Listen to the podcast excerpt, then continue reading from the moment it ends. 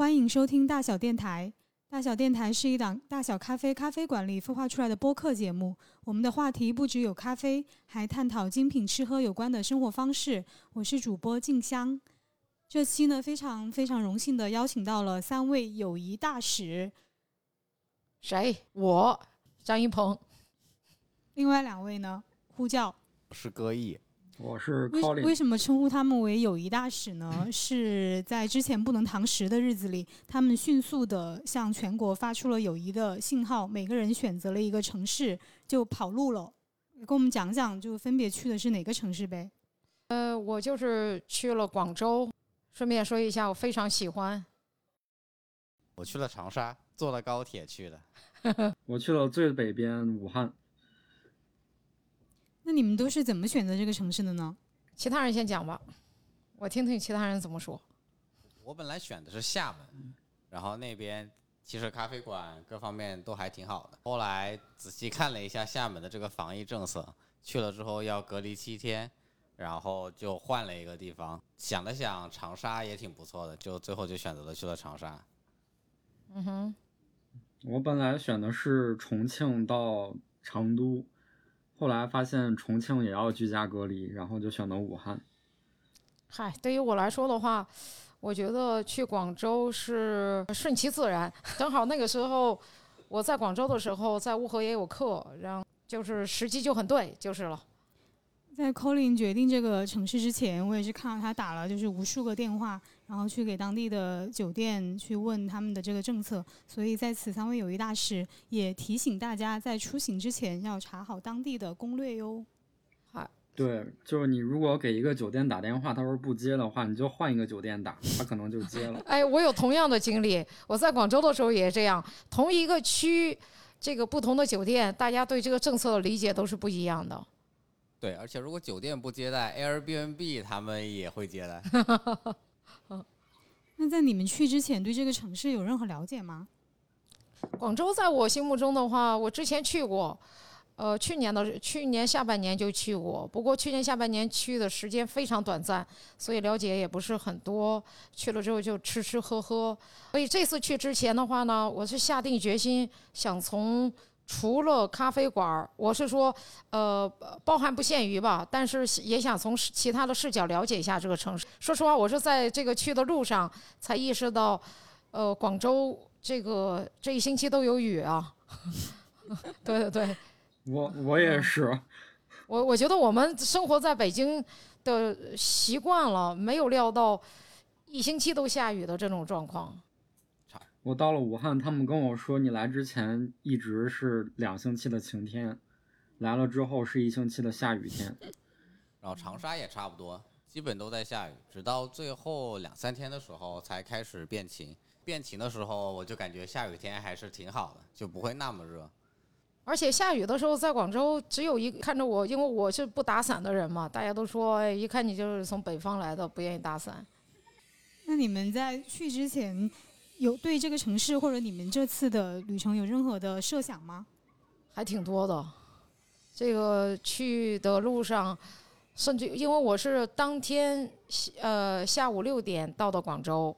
然后我的计划是从当天晚上八点开始的，所以，呃，但是呢，我只计划到了八点那一场是一个什么安排？就是我去的，呃，有一个空间叫老虎上树，啊，他们实际上是这个有有一个黑胶唱片在那边举行一个活动，呃，为期三天，六一到六六月三号，而且六月三号最后的一个小时就是八点到九点，所以到了之后，到了酒店赶紧收拾一下。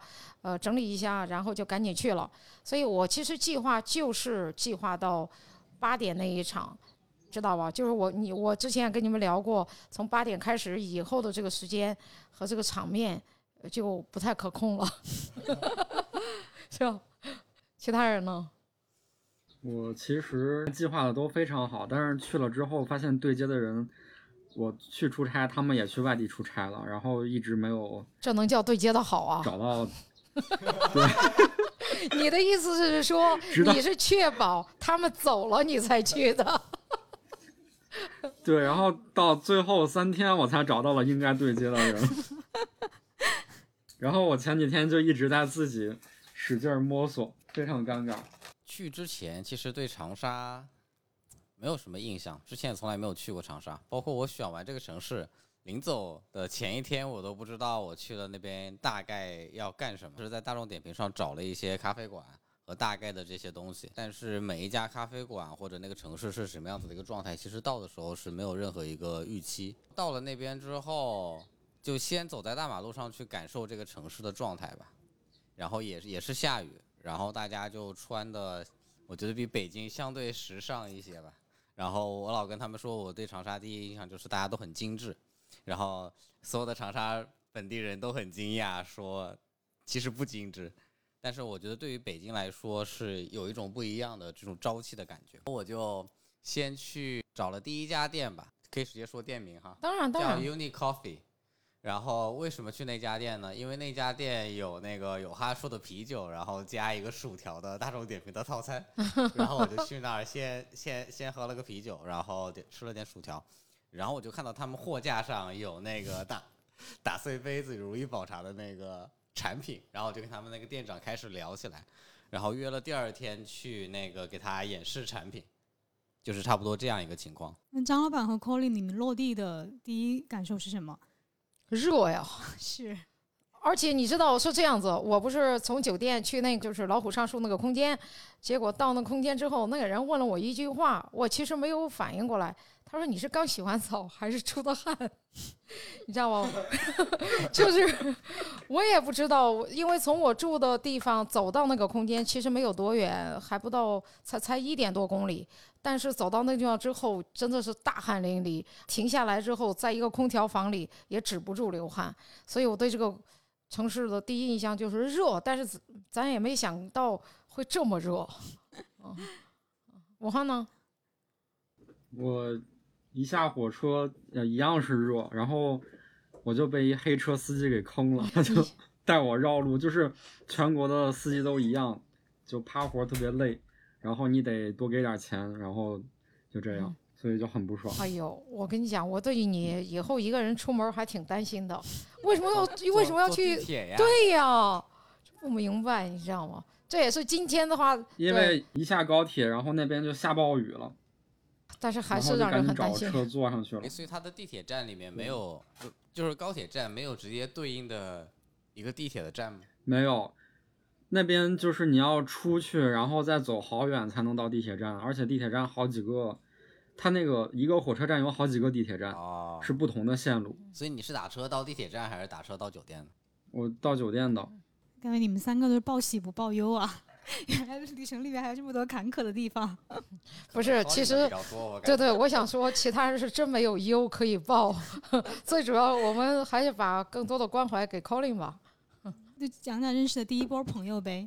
因为我去之前我就已经跟这个朋友约好了，呃，卖呃卖咖啡这么多年，卖如意宝茶这么多年，呃，全中国各地的话也都有认识的一些朋友，所以就跟朋友约好了，在那个唱片行见，呃，见完了之后我们就一起去喝咖啡，去了这个咖啡馆叫有利咖啡，也是相当不错的一个咖啡馆，当时都已经九点多了，然后呃喝了当天的第一杯像样的咖啡。然后那个咖啡馆虽然经营到九点，那个空间的话不是很大，特别有广州当地的这种特色。从那地方聊了聊，跟老板认识了一下，这是我认识的第一个朋友，就是有利咖啡的老板。之后的话，你知道吧，我们就开启真正意义上的夜生活了。呃，那时候才十点多，请注意，那时候还没有吃晚饭。因为直到后边很晚才想起来，当天没有吃晚饭。就你到了这个城市之后，这个节奏过于紧凑，你实际上根本就没有考虑过 要吃饭的事情。所以认识的第一波朋友就是跟着我的朋友小飞，先去了咖啡馆，然后我们去了酒馆，然后又去了另外一个酒馆，然后就 认识了很多朋友了。可见酒才是国际语言啊！所以广州是一个可以在九点喝到咖啡的城市。对，那个还挺普遍的吧，而且咖啡也不贵，就是特别的，就是你不用考虑那么多，只要是一个你不用去担心几点喝咖啡的人，你总是会有很多选择。啊，这个挺有意思的。我觉得在长沙，我的感受就是，过了饭点，其实没有人去喝咖啡，或者甚至咖啡馆他们会在饭点之前会打烊，差不多五点到六点的一个状态，所以差不多七点再往后，或者说八点再往后，能够去经营咖啡的其实已经不多了，非常少。武汉也是，我在武汉每天早上就特别纠结，因为你起晚了就没有早饭吃了，但是你起早了去去吃早饭，他们可能七点六点就开始吃早饭，然后你吃完之后发现咖啡馆十一点才开门。中间有好几个小时没事儿干，对，这也是一个普，就是我在长沙也是这种感觉。然后这个就回到说我是怎么认识我的第一个真正的朋友，所以我本来约了 Uni Coffee 的人，第二天早上去给他演示产品。然后我看了大众点评，他们早上说十点钟开门，然后就十点钟去了，然后店长还没在。门口的一个小伙计正在那抽烟，然后我就问他店长什么时候来，他说差不多中午十二点才来。我就先去旁边逛了一下，看看有没有别的地方可以喝咖啡。因为其实吃过早饭之后，十点钟就差不多应该来一杯。然后我就去旁边逛，然后就在大众点评上看哪一家咖啡馆开的比较早，有一家叫小 A 咖啡，然后我就去了那里。我到的时候差不多十点多吧，然后他们的那个主理人也刚刚过来在开门，就是这样认识的第一个朋友。然后在里面聊了差不多大半天，这样子的一个状态。我想到就是去了贵阳的于老板也是说，贵阳咖啡馆的时间观念也是就写着九点营业，但其实没有一个真正开门的。像南方就是比较 chill。我觉得这个广州的话，就跟一个不夜城一样。因为很多店都要都是可以经营到凌晨的，凌晨两三点是特别普遍的事情。比如说那些店到凌晨两三点，咖啡还是没收档，还是说咖啡收档了，换成了另外一种东西？咖啡收档了，那个时候大部分的咖啡馆都已经收档了。我说两三点的话，就比如说吃饭的地方，还有喝酒的地方。那其实这点我感觉长沙也挺像。就是我住的那个地方是可以直接看到五一广场，那个楼还挺高，差不多二十多层吧。我住，然后我每天快要睡觉，差不多十一二点，甚至十二点多，然后楼下的那个车还是相对比较堵，而且那些招牌全都还是亮在那儿的，就是这种城，这种感觉。也有人形容说长沙是一个零点堵车城市，基本上就是属于差不多十一二点，然后零点，然后他们很多人的夜生活才刚刚开始，大家去吃宵夜的这样一种状态。我觉得你有有没有一种感觉？我觉得出了北京之后，觉得大家的夜生活选择也会更多一些，时间也会更久一些。如果你是一个，如果你愿意的话，你真是可以，呃，一直醒着，是不是？对我，我在当地跟人聊天，然后我说你们夜生活好丰富，他说跟你们北京比不了，你们第二天要上班的。好惨，这个人，这也太凡尔赛了。对对 对，顺便把我们都伤害了一下。还有一个特别有意思的事儿，我我就跟咖啡馆老板聊说，哎，你们怎么每天就上班这么晚，然后下班这么早？直到有一天，我和一咖啡馆一个主理人在在一个酒吧喝酒，喝到差不多夜里两三点，然后再过一天，我说我终于知道为什么你们开档这么晚了。哦。嗯，这还挺多的，讲一下。所谓早 C 晚 A，其实是早上给别人做咖啡，晚上自己去喝酒。对对对对，是这个意思。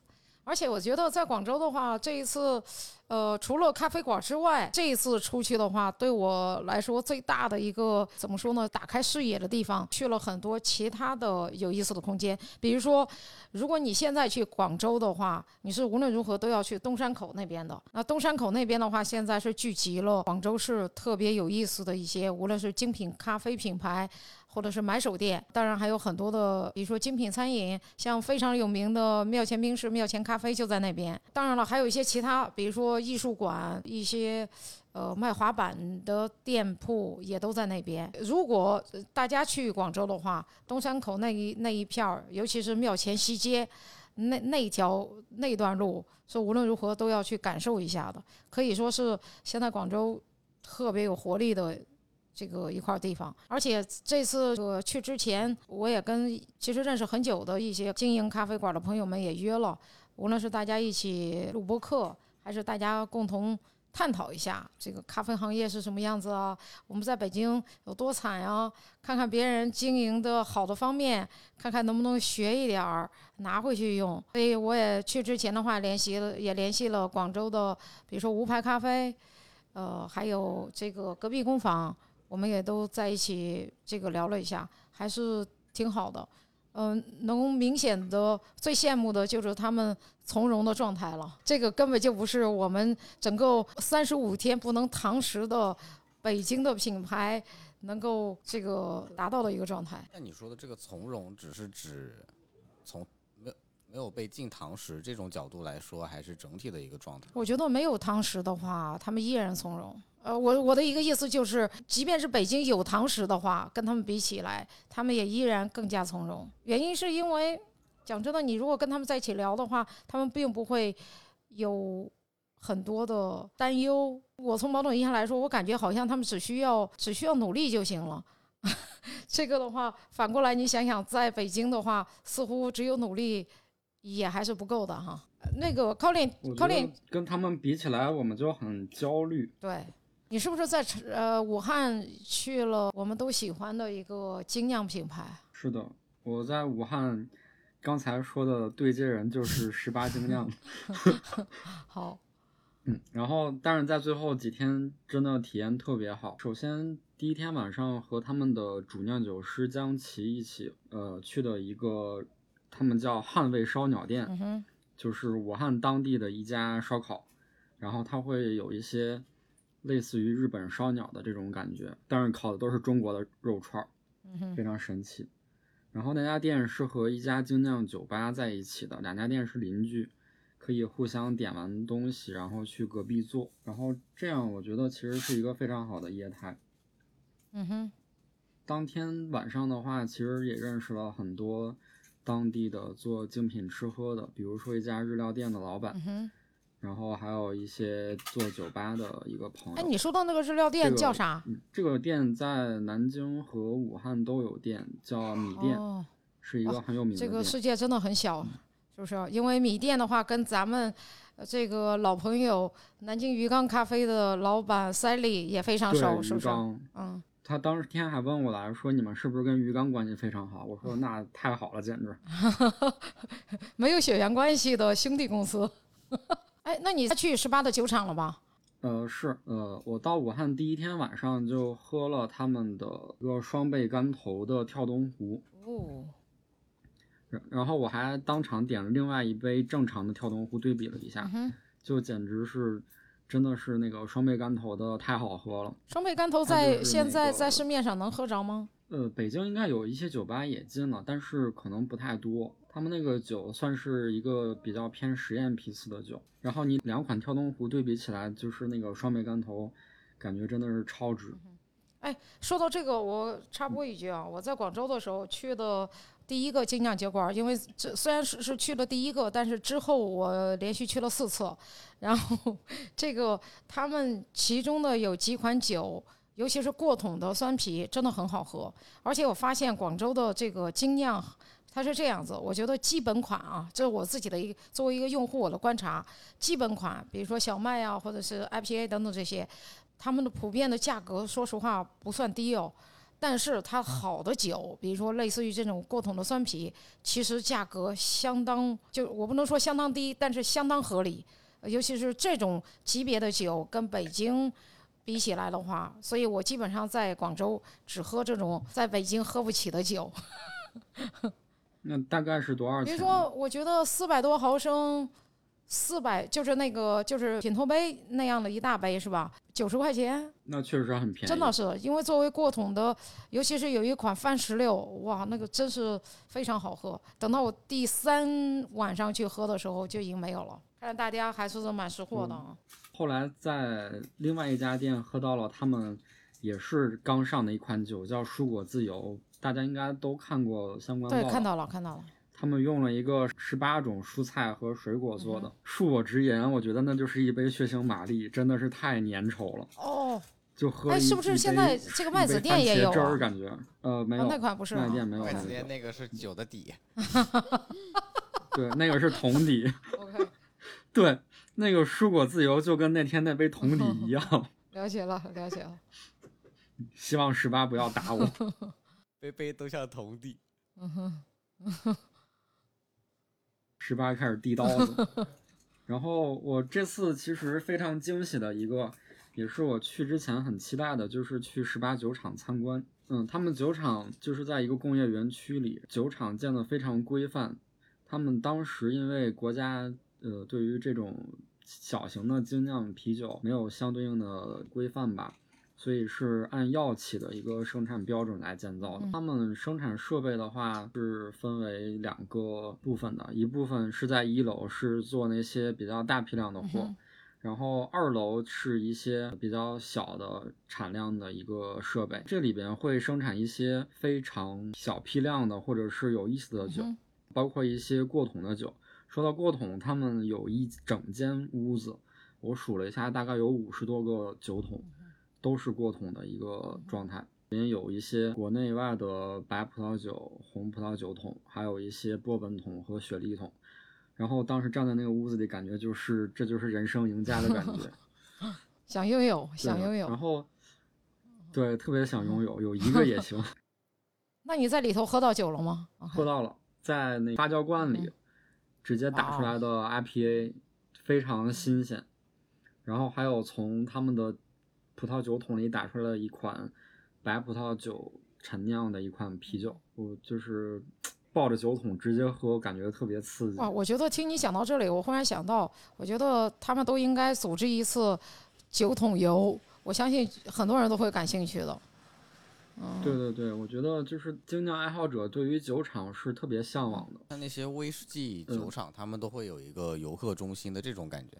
是啊。然后这些啤酒厂其实也可以用这样的做法，去有一个游游客接待中心，然后从门店到他们的酒厂去做这样的一个参观。哎，我想到一件事情，我在广州的时候碰着了上海的朋友。呃，当然了，上海的朋友不是从上海过去的，而是从这个大理过去的，就是杯弓蛇影的戴老师。然后我们一块儿去喝酒，然后呢，我去了之后就很自然而然的让大家打酒，我要尝一下。然后其实对于他们来说的话，会觉得，哎，其实他们没有这个意识要去尝酒。但是我觉得这一点我们在北京都已经很习惯了，是不是？我觉得尝一下酒又不是为了占那点便宜，是不是？最最主要的就是选一款适合自己的酒，是不是？你比如说哈，我后来就去了一个酒吧，虽然这个酒吧非常有名气，在广州叫三吨。哟，我是不是不应该说？嗨，我怕什么？交给剪辑的朋友们。我怕什么？这个呃，他们自己自己品牌的精酿，我尝了几款，我都不是很喜欢。然后最终我选的居然是跳东湖九周年的那款 IPA。哦，所以你也喝到了。所以你说了双双倍干头，这就是那个九周年的哦。对，我还是我也选了那款，那款还是非常好喝的。那个我到长沙就喝了一杯有哈树的酒，就是有哈树的德式小麦，就是口感相对比较偏酸一些，但是很爽口，就是属于到任何一个场合，我觉得很适合第一杯开场的一款酒，但不是在有哈树的店里面喝的。然后直到我差不多快走的时候，然后才第一次去了有哈叔。你是去的他们哪家店？解放西路那那那家应该是新开的，最后开的。他们不是原来有河西有一家，然后有一家是做金酒，然后还有另外一家，这家应该是最后开的。然后因为我是听朋友介绍说这一家的氛围相对会好一些，但也有说河西那家氛围好。哎，这家店咱们去过吗，考林？咱们上次目睹情侣吵架的那家店，对，因为去年的时候我跟 Colin 我们两个出去喝酒，然后就去了这一家有哈树。我们到了之后的话呢，哦，就是那个情侣吵架的那个，印象深刻。然后我们两个就悄悄的就坐在门口外头去了，不想让大家觉得尴尬。可能尴尬了，只有咱们俩。哎，我记得当天的，呃，其实有哈叔在长沙好几家店，一共四家，我们去了三家，是吧？哎呀，我们不要说这么多酒的事情了，这暴露了我们是一个什么样的公司哦，真的。对，我们本来要说咖啡，然后结果一下就麻烦把这个话题往回拉一下啊，然后讲一些正经的事儿吧。这个我在广州的时候是这样，我去广州之前呢，关注了。呃，好几个公众号，比如说酷喊中心、The Window Club，还有广州在地文化。呃，我尤其是要说一下广州在地文化这个公众号，呃，他们做的内容我是非常喜欢的。呃，他们尤其是他们对在地文化的解读，本身我就非常喜欢。他们在他们理解里头，在地我在地文化是不仅仅是包含本土文化，而是包含本土文化在当下发生的这个状况。那其实就是给了本土文化与时俱进的一个发展，而且他们在东山口那边好几个空间，我也是特地都去看了。去之前的话，也都在地图上标注了位置，也大约知道他们位置关系。那一天就去了。比如说哈，他们的空间都很有意思。比如说去了那个有个叫百鸟之歌，这个的话就是一个专门卖香水香氛的一个空间。而这个百鸟之歌其中有一个橱窗是面对大街的，这个特别像大小的太小地方。我尤其是你从门口路过的时候，你看到的就是一个橱窗，这个橱窗给你呈现的就是一个完整的一个展览。但是你从里头看的话，它实际上就是商店的一部分。他们所在的这个区域，这些房子的话，也应该都是一些老房子，没有那么热闹的一个地方，但是很好，就是那整片地方特别有范儿。然后我们又去了它的另外一个空间，叫 A Brick，然后是是一个买手店。潮流，同时还会有一些展览，然后我们又去了它另外一个空间，叫二丁二丁二丁目是吧？二丁目，OK，在在这个店里头有一些小小物件的一些买手店，还有一些滑板，然后还有咖啡。我们从那地方待了会儿，喝了杯咖啡，然后又从那边走了走。那片的话非常多有意思的空间，我觉得随便走就可以了。呃，所有的这些店都是挺友好的，都可以直接。走进去去参观，包括艺术展都是这个样子。你会觉得广州玩滑板的年轻人要比其他城市多吗？实不相瞒，我这次去之前，我会认为会更多。也有可能我不在那个社交圈子里。之前的话，尤其是北京不允许堂食的那段时间，在亮马河边看到太多在玩滑板的人。我去之前，我知道，呃，很多的做滑板的以及做滑板赛事啊、俱乐部什么的都在广州。那我期待的就是这个城市是一个更加的这个自由，然后就就非常多的人参与到这种文化里头，或者是跟街头。呃，跟街头文化、街头潮流等等这些相关的，甚至包括音乐。那我去之前的话，我也会认为，那我所到之处一跟大家聊这个事情，所有人都应该说都能够给我一些推荐。但是事实上不是。后来我也请教了些其他人，大家告诉我说，呃，好像跟滑板相关的这一类的街头文化，在广州确确实实在很多年以前非常的还挺发达的。但是后来的时候，似乎有点青黄不接。后边的时候，其实大家也不知道，后面的人没有再参与到这种文化建设里头来。我不知道啊，我觉得听众里头如果有人知道为什么，就给我们留言吧。我其实蛮好奇的，因为我广州我一定还会再来。张老板，你这是骗骗回复啊？啊，确确实实很好奇的。其实就是一种文化断代吧，我觉得。因为我也紧急的去了一趟深圳，当天去当天回的。所以能够感受到广州和深圳的这个空间里头的这个自拍文化，就是跟北京跟广州比起来，那简直不值一提。我觉得至少大家在北京的话，还是稍微的收敛一些吧，稍微的啊。因为我清楚记得我去广州沙面那边有一个在当地也挺有名的咖啡馆 Locker Room，在那里头办公，然后就是我这。沉迷于工作，哦，然后一抬头就发现，就三拨人在这个咖啡馆里头，三个不同的角度都在自拍，然后旁若无人，这一点的话是我最佩服的。这个 Colin，你在武汉有感受到吗？就是咖啡馆里面的消费的一个状态。我觉得其实很多人在武汉去咖啡馆真的是去聊天谈事儿的，我也没有看到那种打卡的，打卡的更多会在酒吧和面包店，就很神奇。然后咖啡馆很多就是其实中年人会比较多一点，三三五个中年人在一起聊天或者是谈生意什么的。所以那边咖啡馆的环境怎么样？会是比较适合聊生意谈事儿的那种环境，还是说相对比较舒适，然后有一个更加现代的一种？哎，这个问题挺好的，因为你这么一想的话，我迅速想了一下，我在广州去的咖啡馆，似乎没有一个咖啡馆是适合商业的，可能我们去了就是人家最商业的客人了。嗯，我觉得我去的那些店其实不能说是商业型的，然后也不能说是设计特别的先超前的，就是比较正常的精品店吧，可能是，但是。呃，武汉那边打卡咖啡馆呢，其实都会偏向于一个这种新兴的网红品牌，比如说 Manner、Amsterdam 的，还有代数学家这种。其实他们这些店的客流是比较大的。嗯。本土，但是比较平和的。对呀，但是它本土的品牌发展怎么样呢？就是本土的品牌，难道从打卡体制上打不过这个外来的品牌吗？确实没有，他们当地的话很少有这种。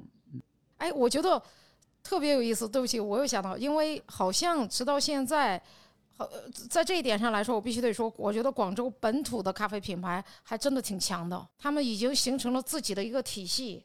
所以，我虽然在广州的时候很，我虽然表达了很多次、无数次有多么喜欢广州，别人说要不你来开店吧，我说算了算了，虽然很好，对对对，但是算了。哎，GPG 是不是广州的？哦，是啊，嗯，叫 Store by，呃，对，JPG，嗯哼。那从这个维度上来说，我感觉长沙其实也是。本土的咖啡会占主导，像包括 Manner 到目前都还没有进长沙，属于这样一种状态。然后长沙就有一个本土的，算是比较少数的一个连锁品牌吧，叫三杯，然后它的价位也是和 Manner 比较接近的一个状态。所以也有人预言说，当那个 Manner 进入长沙的时候，它就会被碾压。另外一个角度就是，也有几家，但是很少。大体上来说，都是精品的独立咖啡馆。这里面又会分几派，就是有一些是环境比较好。去之前，我看长沙所有的咖啡馆给我的感觉，就是在大众点评上搜，基本上装修都非常的日式。就是这样子的一种状态，然后到了那边之后，就是其实可能咖啡师推荐的咖啡馆，它环境并不一定就是那种特别适合打卡网红的那种，然后但都是技术上在圈子内得得到比较好的认可，甚至有一家咖啡馆，它的整个装修就非常的简单，然后有点像是一个大堂吧的那种感觉，就是非常的简单，像一个图书馆旁边的一个。就是你感觉那个咖啡不会怎么样的一个咖啡馆，但是，然后它的出品又很稳定，同时他们也烘豆子供给其他的咖啡馆，这样子的一个状态，有一点大隐隐于市的感觉。哎，那你们隔一在长沙有没有碰到有什么朋友？我不知道，在过去这几天里头见面比较多，虽然是新认识的，但是这个你们会在一起玩？因为我觉得有，对对对，我觉得这个在外面交朋友这件事情的话。呃，对不对胃口，这个几乎是一瞬间，你知道吗？你就会知道对胃口的，你就会天天跟这些朋友混在一起，就这样的感觉，是不是？对对，就是我去的第一家咖啡馆小 A 咖啡，然后包括后来我跟他去谈，因为我们后来也临时起意录了一个播客嘛，然后我跟他去谈，就播客的选题呀，包括我没事儿我就去他坐会儿，虽然可能时候也没有消费哈，然后就我觉得算是你会想到去一个地方想到的第一个，就会去那坐一会儿，所以。我觉得从这个角度来说，他的那个咖啡馆虽然说咖啡的出品并不一定会是最好的，但是从这个角度来说是让人感觉非常舒适。我下意识会想到去那个咖啡馆去坐一下，包括跟他去聊天。这个主理人的背景也不是说从一直是做咖啡师，而是从其他的地方转行过来做嘛，所以有些事情也能聊起来。从这个角度来说，我觉得挺好的。当然还有另外一个朋友哈，就是约了好多次，不断的 被放鸽子。要不要点名批评一下？这位大哥在北京也有一家店，那我就知道了。然后倒也不是放鸽子，就是处在一个新店的状态当中，所以会相对比较忙碌。考虑你呢？你在武汉的话，天天就是有认识什么朋友，从那以后就一发不可收拾，天天混在一起。可能就是江奇吧，奇葩的主酿酒师。其实江奇的话，不知道愿不愿意承认。对，不知道，反正我觉得还挺好的。单向奔赴，就跟我在广州去之前的话，我还发朋友圈公开招募我的这个呃联合主播，因为我要录几期播客。这次在广州顺便说一下，一共录了四期播客。这个去了之后呢，见着我的老朋友小飞。然后这几天的话，很多情况下我们都是在一块玩，去这个空间啊，去喝酒啊，还有认识一些新的朋友。我可以这样说，比如说我要是说一些人的名字，我我觉得最大的一个体会就是，因为我认识大部分的新的朋友啊，不是酒馆的老板，就是 bartender。我的一个感受就是，我是通过他们又认识了更多的 bartender 的。然后我就觉得在广州这一点对于我来说非常新奇，就是 bartender 可以真正的是一个社群。就是他们彼此之间的话都非常熟悉，然后他们也互相有什么好的酒，他们都会互相交流一下。他们甚至于能够给你精准的说去谁家能喝到什么样类型的酒。我也是第一次在广州经历那种就是酒馆打烊之后，bartender 去喝酒的这种酒馆。这也是我在广州第一次看到这样的酒馆的存在，我觉得还蛮有意思。他们彼此之间相处都特别好，你能感受到他们之间相处的真诚。这种对我来说的话非常新奇。我也是因为他们认识了那么多人，几乎是一夜之间，我去一些酒馆儿，大家都都能变得能打招呼了，就这种状况。哎，那你觉得开给下班之后的调酒师的酒馆和你去的其他的酒馆有什么不一样的地方？哎，这个是一个很好的问题，因为我我也问过他们，他们就是说一天工作很累了，虽然工作的时候他们会喝酒，但是工作之后他喝酒的状态是不一样的，所以我也问过他们说，那你们聚在一起，你们会聊什么样的话题？然后他们就说，首先就会吐槽客人啊。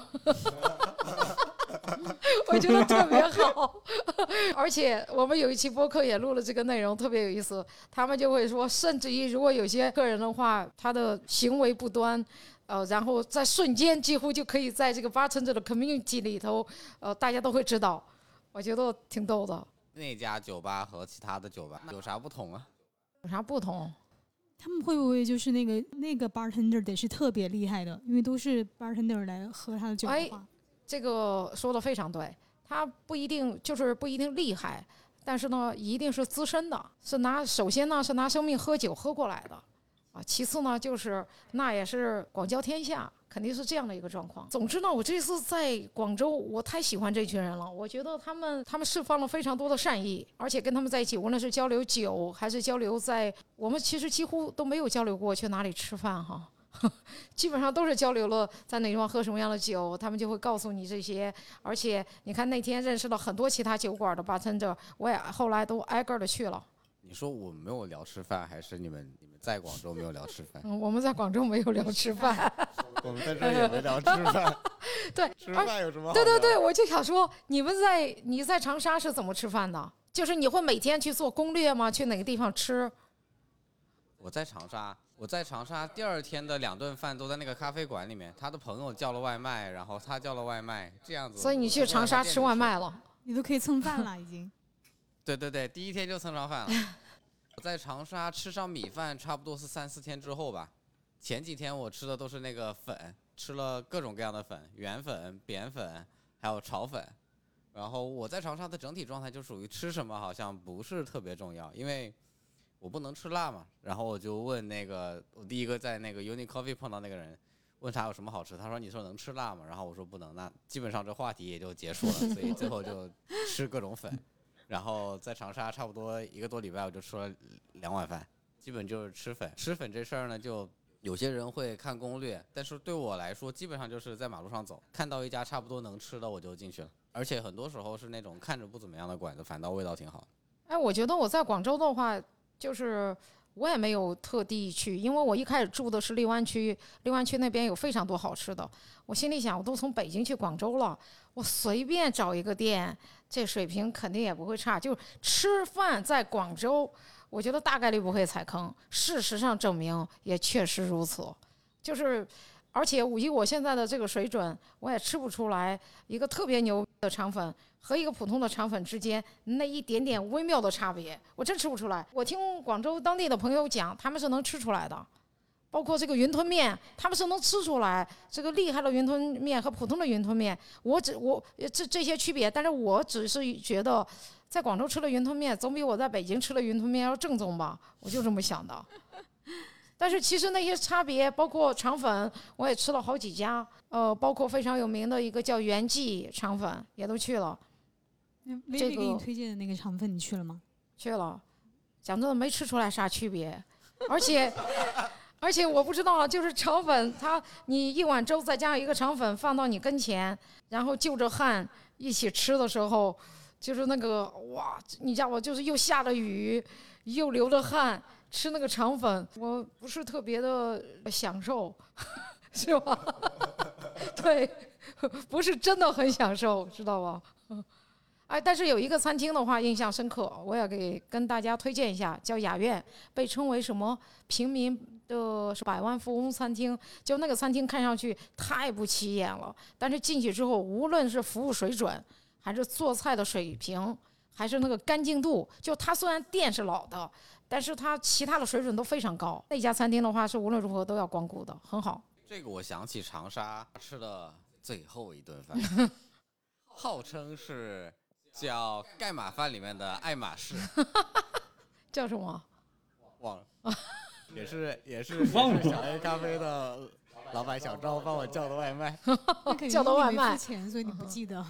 嗯哼，应该是，嗯哼，但是真的挺好吃的。就是别的盖码饭就是饭是饭，然后菜码是菜码，然后它是属于那种就是非常有滋味的那种状态，一个双清盖码饭。嗯，我但是我要是看朋友圈的话，我觉得 Colin 比我们在吃饭这一块的话讲究多了，是吧，Colin？你别不承认啊。请讲。还好吧。我其实，在前三天早上吃面，中午吃面，晚上吃面，然后吃的我就我就感觉我已经再吃不下去面了，我就特别想吃一碗米饭除，了热干面还有什么面啊？牛肉面，然后有生烫牛肉面，然后还有牛肉粉，就是除了面就是粉，各种碳水。有一天中午我吃的是鱼子酱拌面配上烧麦，我的天呐，你会不会有点太呃？哎，咱们的咱们对，我就想说，咱们出差的标准是多少来着？你知道不是？十你五你知道那个鱼子酱拌面多少钱吗？多少钱啊？那个面十五块钱，天呐，是真的鱼子酱哈？它不是还是师傅它叫不是鲟鱼子，对对对，我估计 对对对，它应该是鲤鱼子，我觉得。哦，他是这个鱼子。对，OK，它就是他真的是鱼子，但不是鱼子酱那个鱼子。明白为师傅叫鱼子酱。嗯哼 OK，哦，我觉得武汉真的吃饭太便宜了，他们那边早餐我去吃一碗热干面四块五，啥？然四后块加一个豆皮？儿两块。对，然后关键的是豆浆免费喝，我说这还不赶紧喝它两碗？哎，你们不觉得我在广州的话吃饭也觉得好便宜啊，吃的又好又便宜。我觉得也反过来啊，我也跟一些也咖啡馆老板沟通，然后他们说，呃，他们的员工流动挺低的，你知道吗？就是流失率也挺低的。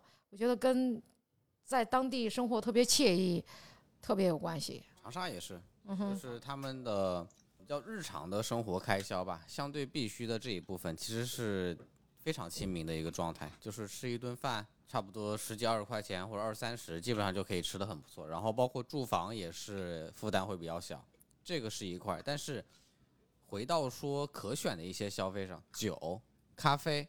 然后其他的，比如说奶茶这些的价格，其实反倒不比北京、上海便宜的感觉。像一杯酒，一杯调酒可能差不多九十多、一百多都有可能。然后一杯咖啡，美式就差不多二十往上，甚至有些 S O E 美式三十、四十的这样子的一个状态。所以像他们可选消费的生活，就是这部分的生活负担，其实会明显的比他们必须的消费要高很多。所以就给我的感觉就是好像有一点分裂，就是一方面是非常亲民的日常消费，另外一方面又是相对比较高昂的一些可选的消费在里面。我觉得广州的话，咖啡普遍还挺便宜的，比我想象中的便宜很多。而且普遍来说，我觉得比北京要便宜啊。酒的话，就像我刚才说的一样，基本款都比较贵，要喝就喝好酒。奶茶的话，你知道吗？我实际上后来才想，我都已经去了什么奶茶之都，无论是深圳和广州，我我后来想想起来，我居然在那边没喝一杯水果茶。我也一杯奶茶都没喝，然后路过很多茶颜悦色，但是就没有进去喝奶茶，有可能是咖啡喝多了，就这种感觉。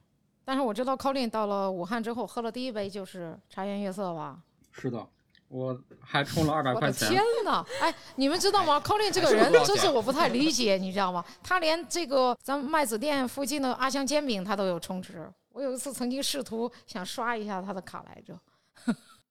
哦，所所以 Colin 你是比较喜欢充值的安全感吗？我是觉得充值返钱返挺多的，充一百返三十，为什么不要呢？而且你知道武汉那边就是那个天气真的是白天太阳直晒，然后晚上又闷又热，就感觉你不喝奶茶根本活不下去在那边。不应该是不喝啤酒活不下去。就是啊，我也是这样说的。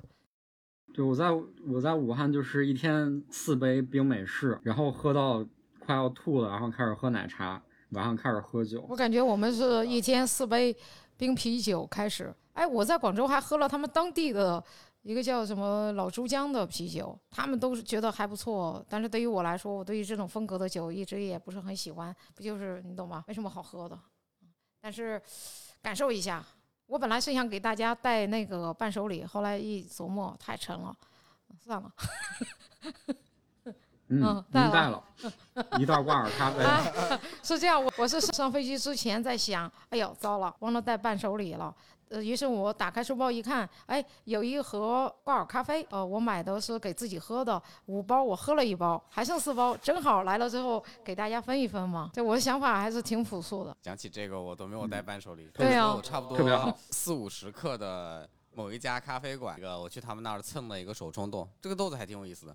就是这个咖啡馆叫有时咖啡，然后我就在那儿喝，然后跟他们聊嘛，聊了差不多一上午，然后他们下午就开始，呃，给我冲咖啡喝，就是冲了一个手冲，然后这个豆子还挺有意思，是哥伦比亚的一个特殊水洗的龟下，应该是加了一些酵素或者其他的方式。这个是长沙的那家有时咖啡，然后他们找的是武汉武汉的安扣记的犀牛哥帮他们烘的，这样子的一个东西，我喝了觉得还不错，就是没有酵素水洗或者说特殊特殊处理豆子的一些负面的风味嘛。然后我就先去另外一家咖啡馆坐了一会儿，回来我问他们有没有卖豆子，他们说没有卖，但是可以分享给你一些，这个还我觉得还挺超值的。我觉得这个，反正这一次的话，我们去这几个城市，我们回来之后也都约定好了。我虽然这一次去的广州，不排除将来的话，Colin 也会去广州，或者葛一去广州。我觉得一个城市，每一个人都应该用自己的方式再去打开一次。因为交朋友嘛，我就觉得我们想去这些城市交朋友，确确实实是希望通过跟他们的交流，能够让我们变得更加的有知识一些，然后就是我们可以懂得更多一些。这个而不是做一个特别闭塞的人。那如果比如要用几个词来形容你们这段旅程，会分别怎么形容呢？潮湿、热闹，非常亲近。我觉得广州的人给我的感觉就是还挺亲近的，让我完全没有负担，就可以交到新朋友。说的是亲切，亲，对，也许亲切是个更合适的词。对，葛一你呢？我自己的感受啊。哎，Colin 你先讲吧，我想想。我觉得武汉热下雨，然后又潮湿。嗯，辣是真的好辣，真的被辣到了，比较悠闲不焦虑。还有一个不太好的词儿，躺平。躺平可好了。